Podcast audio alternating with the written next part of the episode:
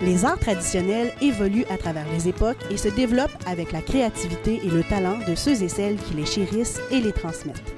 C'est grâce à ces porteuses et porteurs de traditions qu'on peut apprécier la musique et la danse trad, les contes et les savoir-faire artisanaux toute l'année durant.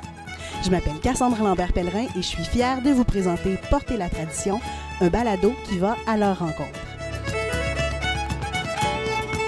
La première saison du balado d'estrade est créée de concert avec les animatrices culturelles Annie-Pierre Brunel et Laura Charrette et porte sur l'artisanat et le parcours inspirant des artisanes et artisans membres de l'Atelier du patrimoine vivant.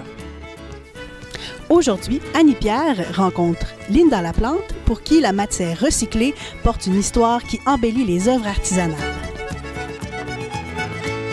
Bonjour, je m'appelle Annie-Pierre Brunel, je suis chargée de projet pour Estrade.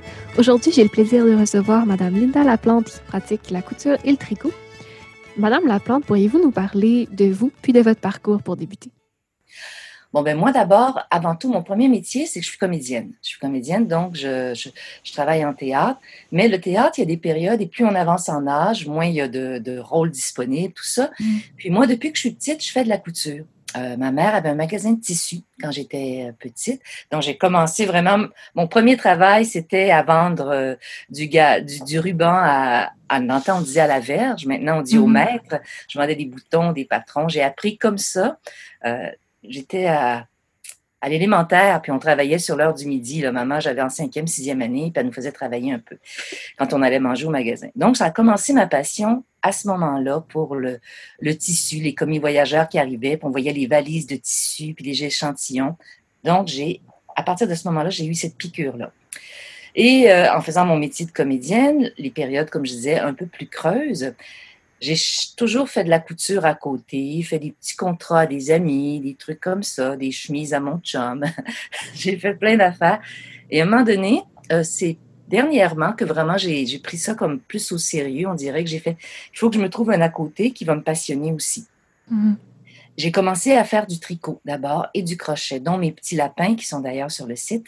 J'ai commencé à faire pas des petits lapins, mais à faire d'autres choses, faire des écharpes comme je faisais beaucoup de tournées aussi en Europe, un peu partout, euh, dans les voyages en autobus et en avion, dans les gares, dans les aéroports, je tricotais. Je prenais de la laine et... Ça passe les temps. Exactement. Mm. Puis ma passion, c'est de trouver des magasins de laine dans chaque, chaque ville où je faisais de la tournée. Donc, j'ai commencé à tricoter et à crocheter en faisant des, avec la laine qui venait de Lyon, la laine qui venait de Annecy, la laine de Toulouse. Je savais que j'avais, et je donnais mes cadeaux de Noël comme ça, un petit, une petite écharpe faite avec de la laine de Lyon. C'était comme un clin d'œil. Donc, c'est ça. J'ai commencé à tricoter, à crocheter en faisant ça, euh, en faisant des cadeaux, de la laine et en me passionnant pour la laine. Ensuite, ici, à un moment donné, j'ai décidé de. Je raccourcis l'histoire, là. Mm-hmm. oh oui, je tricotais dans les loges. Je tricotais en coulisses. Je jouais au théâtre et entre mes entrées sur scène, je tricotais avec une petite lumière pour pouvoir m'éclairer. C'était mm-hmm. super cute. Et là, euh, donc, euh, pour me rapprocher, j'ai suivi un cours de de tricot ici parce que je veux savoir comment lire les patrons. Donc, euh, dans mon quartier, le quartier Saint-Sacrement, moi où j'habite, il y avait euh, dans une, euh, comment on appelle ça, les loisirs, il y avait des cours offerts, puis j'ai fait, ah, mais ça me tente de suivre un cours de tricot pour apprendre un peu plus. Et j'ai rencontré des femmes extraordinaires, les anciennes fermières. Puis donc, il y avait des femmes qui, les fermières ici dans le quartier, ça a fermé, n'existe plus. Mais ces dames-là suivaient les cours au loisir. Et d'elle, il y avait le professeur naturellement, mais d'elle surtout, j'ai appris. J'ai appris à me passionner, à prendre des nouveaux points, à défaire, à refaire, à lire mieux un patron. C'est ça, j'ai comme tricoté et réappris à tricoter mieux finalement avec ces femmes-là. Ça, c'était ma passion du tricot. Suite à ça, ben, quand on parlera des pièces que j'ai faites, mes, mes premières pièces, c'était du tricot et du crochet que j'ai fait. Donc, après ça, comme j'ai toujours été aimé la couture, j'ai euh, ma sœur aussi, qui faisait de la couture, a trouvé un patron d'un oiseau un mané sur Internet. A trouvé un patron mhm. d'un oiseau et ça traînait chez elle. Puis un moment elle me l'a envoyé. Elle dit Regarde, Linda, comme c'est beau. Je fais Oui, longtemps ça a traîné. Un moment je fais J'ai goût d'essayer. J'en ai fait un et un autre et un autre des oiseaux. Mais c'était avec du tissu de recouvrement. À ce moment-là, c'était ce que j'utilisais surtout. Je pense que j'en ai mhm. pas dans la banque, euh, j'en ai pas à l'espace mais c'était mes premiers, mes premiers essais étaient faits avec la, du tissu de recouvrement. J'aimais ça, j'en ai fait ici chez moi. Des amis sont arrivés, ils ont fait Ah, c'est donc bien beau. On dit Linda, on peut-tu les acheter? Je fais euh, Non, je sais pas, moi. Et j'ai donné ça pratiquement. J'ai vendais à peine, je savais pas la valeur. Et tranquillement, plein de gens ont voulu en avoir. J'en ai fait. Et moi, j'ai comme bonifié le modèle en m'intéressant beaucoup à la récupération parce que le tissu que j'utilisais de recouvrement, c'est des tissus qui normalement sont jetés. Mm-hmm. Dans les magasins de tissus, j'ai un, un pocheur de tissus, que je peux dire. j'ai vraiment une, amie à moi qui est aussi comédienne, qui travaille dans un magasin de tissus. Elle dit, Linda, chaque fois que les tissus de recouvrement, les échantillons sont échus, elle dit, ils sont jetés par container. C'est vraiment jeté. Et j'ai fait, quoi? Ben, ça tente de jeter un coup d'œil parce qu'elle me voyait toujours aller acheter des, petits morceaux de tissu. Je suis allée et là, depuis ce temps-là, j'ai vraiment, elle m'appelle, Linda, il y a une cargaison a dit, et là j'arrive là, c'est comme une manne au trésor, mm-hmm. un magasin de bonbons. je prends les tissus, j'ai récupère. Donc ça partait de la récupération comme ça. Après ça, moi je dis, je veux bonifier mon produit, je veux aller plus loin. Et j'aime beaucoup les coloris, la soie. J'ai essayé par hasard, j'ai pris une cravate, j'ai défait mm-hmm. la cravate et j'ai vu ce que ça donnait. Et les choix de couleurs, de motifs, et les cravates, les hommes n'en portent plus. Et mon autre sœur, j'ai vraiment du monde qui s'occupe de moi, fait les ventes de charité, les bazars, euh, les magasins de, qu'on donne des dons pas chers. Et elle m'a trouvé des cravates. Et pour moi, c'est important de récupérer l'objet, donc de récupérer le tissu. C'est sûr que je l'ai défait, mais donc j'ai j'ai fait mes prototypes comme ça, avec un essai cravate, et j'ai vu que c'était beau. Et là, je me suis passionnée et j'ai modifié mon modèle. Et une dame dans un salon des métiers d'art m'a demandé à m'amener des cravates. Euh, elle m'a demandé de si je pouvais utiliser ces cravates parce que son mari était décédé pour faire mhm. un souvenir. Et j'ai fait oui. Et là, m'est venue l'idée, pour utiliser le maximum de, de, de, tissu, de rapetisser mon patron et d'en faire des plus petits. De là, les mini, mini pour utiliser le maximum de tissu. Mm-hmm. Donc, c'est comme ça que ça a commencé. Et depuis ce temps-là, ben, depuis, ça doit faire 4-5 euh, ans, j'utilise euh, mes cravates et mon talent pour faire ces choses-là. Puis faire aussi, c'est sûr que j'ai, je, fais toutes sortes de choses, là. Les, les oiseaux, c'est ma compagnie Bec au vol. C'est surtout mm-hmm. les oiseaux. Est-ce que vous avez un rituel de création? Est-ce que vous vous installez toujours au même endroit pour euh, tricoter? Euh, tricoter ou coudre, j'ai deux rituels différents. Tricoter, je le fais beaucoup euh, quand je fais des transports ou le matin, ou sinon le soir, quand j'écoute la télé même c'est devenu comme un automatisme et ça m'occupe mm. les mains. Je suis quelqu'un qui est hyperactive, donc j'ai besoin de toujours faire quelque chose. Fait que je fais ça beaucoup. Le, tricot et le crochet, c'est soit le, soir en regardant une, une, série, un documentaire à la télé que je vais tricoter, ou sinon très tôt le matin. C'est des périodes que je, dans la journée moins, mais c'est vraiment ces deux extrêmes-là où je mm. tricote. Mes oiseaux, je fais des productions. Les oiseaux, parce que je m'installe dans mon atelier mon atelier tout sous-sol dans ma maison. Et là, c'est vraiment installé. J'ai mis toutes mes machines à coudre. J'ai vraiment un mur de, de, cravates, entre autres. Mm. Donc, j'ai un rituel de... Je vais d'abord aller choisir mes cravates et faire mon mélange de couleurs pour ensuite faire la coupe. Ensuite, je fais la couture et ensuite, je fais le rembourrage et ensuite, je fais... C'est par étapes. Donc, je vais mm. pouvoir m'installer. Je vais faire la coupe peut-être de... Ma moyenne, c'est à peu près 13 ou 14 oiseaux par jour de coupe je dirais, ben, par jour. mais quand je décide d'en faire, mm-hmm. dans les périodes avant les fêtes où je fais les salons des, certains salons des métiers d'art, je dois fournir beaucoup. Mais je m'étais toujours dit que je ne vais pas faire du travail à la chaîne.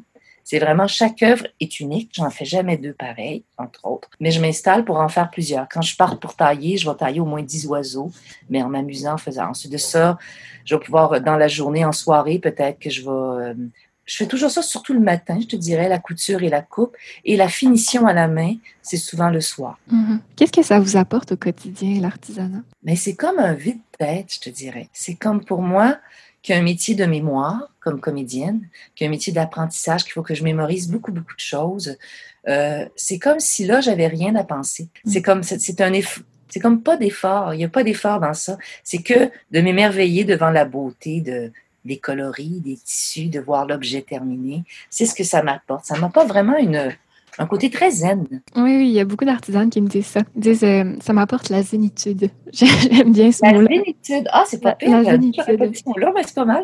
Qu'est-ce qui vous inspire quand vous décidez de créer? Mais moi, en partant, euh, j'essaie pas de reproduire exactement la nature dans mes oiseaux. J'essaie de reproduire, euh, c'est les couleurs qui vont m'interpeller beaucoup. Euh, les tissus, c'est beaucoup de la soie, dépendant des textures, dépendant. Qu'est-ce qui m'inspire? J'adore les oiseaux, premièrement. Dans ma cour, je nourris les oiseaux. J'en ai tous les.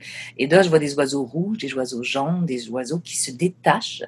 Et mon inspiration, c'est ça, c'est de faire des oiseaux qui vont se démarquer par leur coloris, qui vont avoir quelque chose de lumineux. J'en ai fait des plus foncés que j'aime beaucoup aussi, qui vont être plus dans l'esprit, par exemple, de l'esprit de Noël ou euh, ces trucs-là. Mhm. Je m'inspire beaucoup de, c'est ça, je, m'inspire de la nature, mais je veux pas recréer la nature exactement. Mhm. Parce que d'ailleurs, mes oiseaux n'ont pas de, le monde fait, ah, pourquoi tu dessines pas un œil? Pourquoi tu brodes pas un œil? Je veux pas avoir les yeux sur l'oiseau. Je veux que mm. ça reste une forme et que par hasard, le hasard, la manière que je coupe, va faire en sorte que parfois on a l'impression qu'il y a ah, l'œil qui apparaît. C'est vrai. Mais c'était vraiment des hasards, des hasards de coupe. Et je m'émerveille une fois qu'il est monté, je fais ah, la fleur arrive sur l'aile. C'est très beau. Et comment vous vous sentez justement quand vous finalisez une création? On dirait que je les aime tous. Puis quand j'en fais une nouvelle, je l'aime plus. À chaque fois, c'est comme chaque œuvre, et comme ma préférée. Et c'est important, vu que je choisis mes coloris, c'est toujours des oiseaux que moi j'aime. Je les fais pas justement en production. Euh, euh, puis même ceux que j'ai des commandes spéciales avec les cravates des personnes, j'essaie de mixer pour que moi ça me plaise. En. Mhm. Donc, ça vous arrive d'avoir des commandes spéciales? Oui, euh, de plus en plus. C'est quelque chose qui est difficile à publiciser, je te dirais, mais j'ai fait des commandes spéciales parce que des gens, par exemple, leur papa est décédé, leur mhm. frère, leur mère, et moi de faire un oiseau avec la cravate que la personne a portée et de, de, de, pouvoir laisser, c'est comme la personne s'est envolée. Donc, ah. la symbolique est belle et c'est fait avec la cravate ou l'écharpe. Moi, j'en ai fait pour mon père. Euh, on, est quatre, on est quatre enfants avec ma mère, puis j'ai fait des oiseaux avec les cravates de papa. Au salon funéraire, euh, on a installé, j'ai installé une grande, grande branche et dessus, il y avait tous les oiseaux de tout le monde que j'avais fait, qui n'étaient jamais aucun pareil. Il y en avait deux gros pour maman, donc le couple, et nous, les enfants, on est partis chacun avec deux oiseaux qu'on garde. Et ces oiseaux-là, qui est un bel objet, c'est papa. C'est comme un souvenir de mon mm. père. Et j'ai eu des commandes comme ça. De là, la création du plus petit, parce que je l'ai utilisé le maximum de la cravate. Mm-hmm. Elle voulait envoyer à ses enfants partout, qui étaient en Angleterre, en Europe. Elle dit, j'en voudrais 13. 13 oiseaux, elle avait quatre cravates. J'ai fait comment je vais faire pour mixer. Et je suis arrivée. Et suite à cette commande-là, en en parlant, comme j'en parle avec toi, il y a plein de gens qui ont fait oh, j'aimerais ça, j'aimerais ça. Tu sais. Fait que j'ai commencé à faire ça, mais je peux difficilement publiciser. Euh, votre mari est décédé, euh, voulez-vous un oiseau? Effectivement. C'est comme un peu difficile, mais c'est tellement beau. Mais c'est une idée merveilleuse. Oui, moi, et j'en ai vendu aussi beaucoup à des éducatrices. Un cadeau, le petit qui prend son envol vers une autre année scolaire et la mm. professeure garde le petit oiseau. C'est venu d'un professeur dans un salon qui m'a dit, euh, a dit, moi, j'aimerais avoir ça de tous les enfants. A dit, ça, c'est un cadeau de Noël différent de la bougie, les parfums, les bonbons, les chocolats. A dit, la tasse. La tasse qu'on a, elle dit, Jean, je suis rendue, j'ai peut-être 50 tasses, elle dit, je vais les porter au ventre de charité. Mais elle dit ça, elle dit, ça reste. Et tu te rappelles du petit, euh, du petit Yann, de, la petite Odile, euh, de la petite Anne-Pierre? Donc, tu te souviens de l'enfant avec le petit oiseau, puis j'ai décoré mon sapin de Noël comme ça. Donc, euh, j'en ai vendu pour des éducatrices, j'en ai vendu aussi pour des gens malades, s'envoler vers la guérison. La symbolique est forte, oui. C'est ça, l'oiseau, c'est fort et l'objet est, beau parce que moi, je les aime. Oui. et mes petits lapins, aussi, euh, la symbolique du petit lapin, ça aussi, c'est quelque chose, un patron que j'avais trouvé un moment donné, qui c'est pas moi qui ai créé, mais que j'ai bonifié, que j'ai transformé. Mon patron, c'est aussi des lapins secrets. Parce oui, pourquoi lapins, lapin secret d'ailleurs? Parce qu'ils n'ont pas de bouche. Ah. Donc, on peut tout lui raconter et il répétera à personne. Mhm. Et ça, c'est une psychologue qui m'a dit ça. Elle a dit, tu sais que c'est un lapin secret que tu as? Je fais, hein? Elle dit, ben oui. Elle dit, moi, j'en ai, elle m'en a acheté deux. Elle dit, je les ai pour mes clients. Je dis, tes clients enfants? Elle dit, pour tous mes clients. Elle dit, tu es sûr, ils ont les grandes oreilles, donc ils écoutent bien. Ils te font un clin d'œil. Bon, ils ont un œil fermé, puis il y a juste un œil ouvert. Mais elle dit, ils n'ont pas de bouche. Fait tout ce que tu peux lui confier, il ne sera mm. jamais répété. Puis ils ont des noms aussi? Ben, ça, c'est parti que je voulais donner des noms anciens. C'était des noms qui viennent du passé pour qu'on se rappelle. Et je trouvais que c'était un petit clin d'œil. Euh, ah, ça a commencé avec le nom de ma grand-mère, de mon grand-père, de mes oncles, de mes tantes, tu sais, Conrad, Bertrand. Mm-hmm. C'est des noms qu'on n'entend plus. Et je trouvais ça cocasse d'avoir un petit lapin qui s'appelle Bertrand. Donc, moi, j'ai baptise, mais je dis toujours aux gens, si vous voulez le débaptiser et me donner un autre nom, pas de problème. Mais j'ai vendu aussi à des gens parce que la personne portait le nom de leur amoureux. Est-ce que vous pourriez me parler d'une rencontre que vous avez faite par le biais de l'artisanat? J'ai une rencontre, Réjeanne. Mm-hmm. C'est une, euh, une dame que j'ai croisée justement dans mes cours de tricot. C'était une très belle personne et une dame d'une grande habileté qui travaillait de ses mains d'une façon. Et elle m'a frappée parce qu'elle était d'une générosité extrême, Réjeanne, pour transmettre ses connaissances plus que le professeur. le professeur était comme un peu euh, une mouche qui se promenait, puis qui, euh, avait, c'est sûr qu'il avait beaucoup de gens. Et elle, Réjeanne, si j'avais un problème, je fais, Réjeanne, je sais pas. Elle m'a montré à faire des bas. Elle m'a montré à faire des talons compliqués. Elle m'a montré. Donc, c'est une personne que j'ai suivie qui était une dame qui avait euh, au-delà de 80, là, tu sais, qui était comme, comme la passation. Et ça, ça me frappe beaucoup et j'adore ces personnes-là. Puis moi, j'espère faire ça, pouvoir transmettre ce que je sais. Puis je suis pas avare de, de, de, mes connaissances ou de mes trucs. Non, au contraire, je trouve que si je peux partager, allons-y. Là. Donc, mm Réjeanne, c'est une personne que j'ai rencontrée qui m'a beaucoup euh, marqué. Et je peux parler aussi de ma mère qui m'a transmis la passion de la couture, la passion du tissu la passion des choses bien faites, puis des petites choses. Vous rappelez-vous la première fois que vous avez euh, créé un objet? Oui. Ben, un objet, mettons, qui, sert dans mon artisanat, c'était un oiseau tricoté que j'ai pas présentement. Je l'ai pas à la boutique non plus. Ça, j'en ai fait beaucoup. C'était des petits oiseaux euh, au tricot. J'avais trouvé ça aussi, un patron, je pense, je sais pas trop où j'avais trouvé ça. Il était en anglais. J'avais du mal à lire, je, pouvais lire le patron, mais je comprenais pas les termes anglais mm-hmm. pour faire. C'était au tricot. C'était comme des bas à quatre broches. Donc, je faisais, oh, mon Dieu, comment je vais faire ça? j'ai fait, euh, donc, j'ai analysé le patron et justement, le prof, le de tricot me dit, ah oui, je vais te le traduire, je vais te le traduire, je vais te le montrer. Ça n'a jamais arrivé. Donc, moi, j'ai fait, OK, je suis allée maintenant avec tout ce qui est sur Internet, je suis allée sur YouTube, il parlait des points en anglais et j'ai vraiment fait traduire les points et j'étais allée voir visuellement comment on faisait les points. Et j'ai déchiffré tout le patron comme ça. Et je l'ai encore, cet oiseau-là. il n'est pas parfait. Tu, tu vois que, oups, j'ai peut-être sauté une maille, j'ai peut-être fait. Et à quatre broches, et j'ai fait un petit oiseau. Et tout à coup, je me suis émerveillée. Et ça m'a pris du temps, un temps fou, mais j'ai réussi. Et après ça, j'en ai fait plusieurs autres qui. Mm Donc, ça, c'était ma première pièce où j'étais fière de moi d'avoir fait ce petit oiseau au tricot. Est-ce que vous pourriez me dire, selon vous, quelles sont les qualités nécessaires pour être une bonne artisane? On dirait que je ne suis pas une, euh, comme je suis une artisane, comme je dirais, à temps partiel, mhm. je fais ça, je, me sentirais un peu mal de décrire ce que c'est une bonne artisane parce que je trouve qu'il y a des artisanes qui sont vraiment, euh, qui ont ça dans leur gène, qui sont là depuis toujours. Moi, je suis nouvelle comme artisane, donc euh, ce que moi, je, trouve qui, qui, est essentiel, peut-être, je trouvais que c'est de la patience, de pas avoir peur de se tromper de refaire, de défaire, de refaire. Pour moi, ça, c'est une des qualités pour que le travail soit bien fait. Aussi, amoureux de la fibre, amoureux de ce avec quoi on travaille. Comme moi, j'aime les tissus, j'aime les laines, j'aime découvrir ou essayer des nouvelles choses, mais la fibre elle-même, comme artisane, je trouve ça important. C'est comme, comme si on honorait cette matière-là, une matière première. Moi, je trouve que, oui, on est dans un air de recyclage, mais je trouve que les anciens faisaient ça depuis longtemps. Mm. Ils, recyclaient les, poches de sucre à l'époque. Les femmes recyclaient les poches de sucre et faisaient même des vêtements à leurs enfants. Mm faisait des têtes d'oreiller, faisait des sacs, tout ça. Donc, euh, de là, mes sacs, je m'inspire de faire mes sacs de recyclage avec le tissu de recouvrement et ma signature, la cravate. Mm-hmm. Je fais des sacs, donc, comme ça. Je trouve ça important de recycler pour donner une seconde vie à un objet. Pour moi, oui, c'est comme respecter la matière. Tout à fait. Est-ce que vous auriez des trucs pour quelqu'un comme moi qui voudrait commencer l'artisanat? Ben, c'est se trouver quelque chose qu'on aime. Peut-être essayer plein de choses. Tu sais, c'est ça. Essayer un cours de tricot, essayer un cours de couture, euh, essayer un cours même de, de, de, de vannerie, de la paille tressée. Il y a plein de choses qu'on peut essayer. Du cuir, de la pierre, euh, la poterie. Et de là, tout à coup, il y a une des matières qui va nous toucher plus qu'une autre. Des fois, c'est avec l'œil, des fois, c'est avec le toucher. Donc, c'est d'essayer, je pense. Moi, c'est ça, c'est moi les tissus, le chatoiement des tissus, moi toujours, j'ai toujours adoré ça. La laine, c'est venu après, mais c'est des, matières que j'aime. On travaille avec nos mains en artisanat. Mm. Donc, si tes mains aiment travailler la terre, aiment modeler une pièce, sculpter, c'est peut-être ça qui va parler. Euh, si quelqu'un peint, par exemple, et c'est le pinceau et la couleur sur le papier qui fait comme une émotion, voilà, c'est peut-être ça. Mm-hmm. On peut maintenant passer au segment des questions en rafale. Je vous invite à répondre euh, le plus spontanément possible en quelques mots. Quelle est la toute dernière pièce que vous ayez créée? C'est un petit lapin.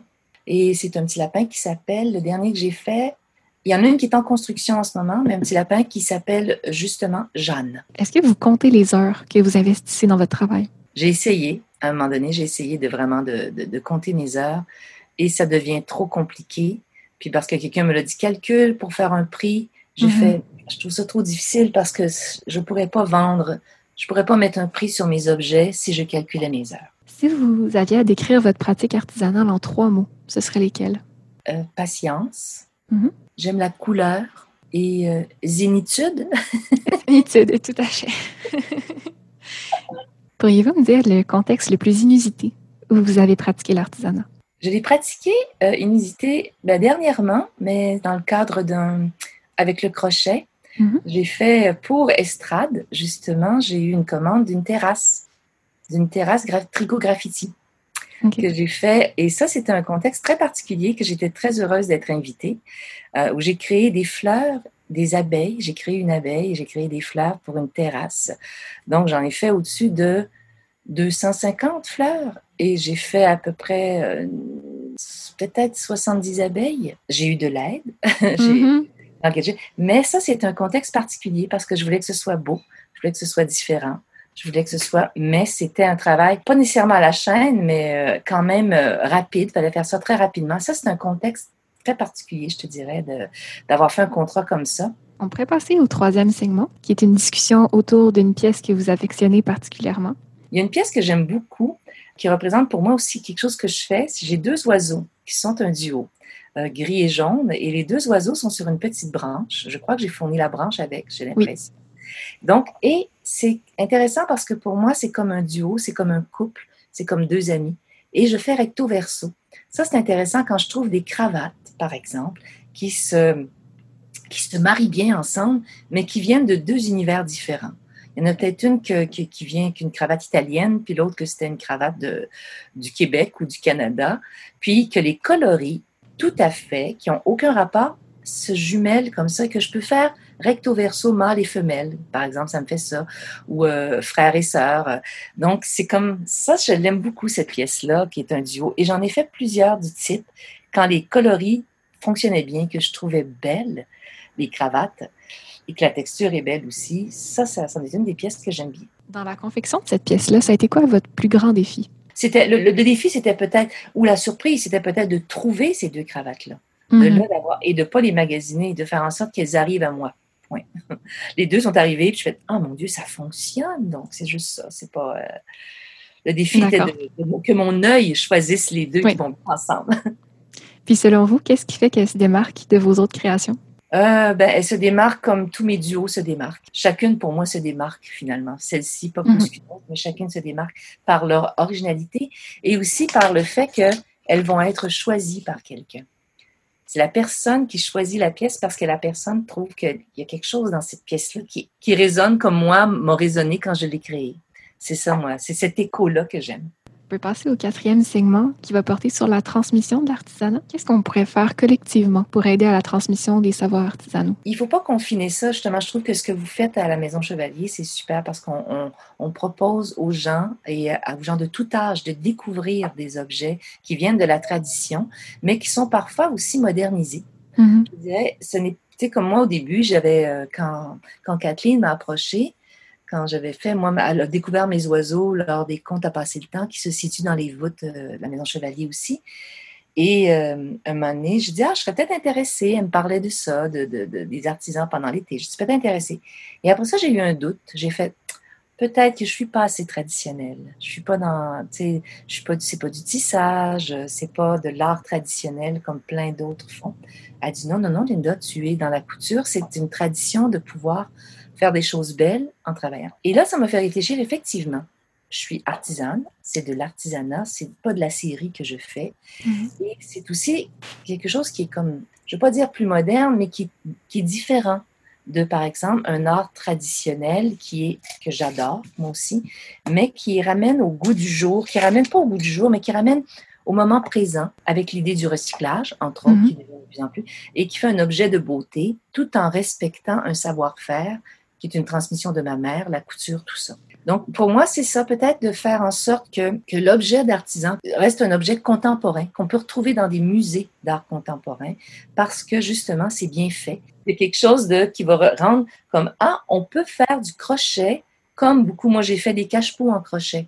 Je dis, on peut faire quelque chose, et ça devient très tendance. Euh, J'en ai vu au musée d'art décoratif à Paris. C'était, je fais, mon Dieu, c'est ce que je fais. Et c'était au musée d'art décoratif. Donc, tu dis, c'est comme une transmission de savoir-faire, mais avec peut-être une laine, des coloris différents. Mhm. quelque chose. Et je pense que c'est ça qu'on va faire en sorte que ça va perdurer dans le temps. Je dirais aux gens de soyez curieux, puis même à tous ceux qui ont le goût d'en faire, soyez curieux, posez des questions aux artisans. Ayez pas peur de leur demander parce que la plupart des artisans veulent partager leur savoir.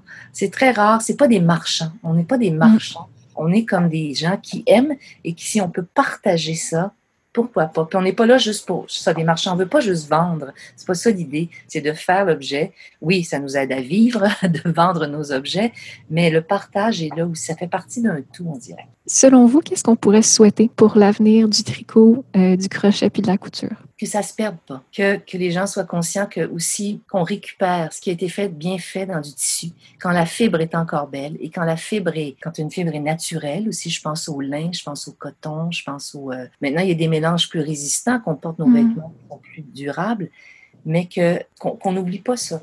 De là, la cravate, je jette peu, je jette l'intérieur, mais je récupère le fil. Ça, c'est, je récupère le fil des cravates.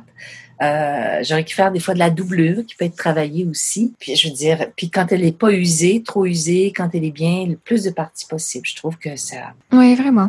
Il y a plus de gens qui devraient faire ça aussi.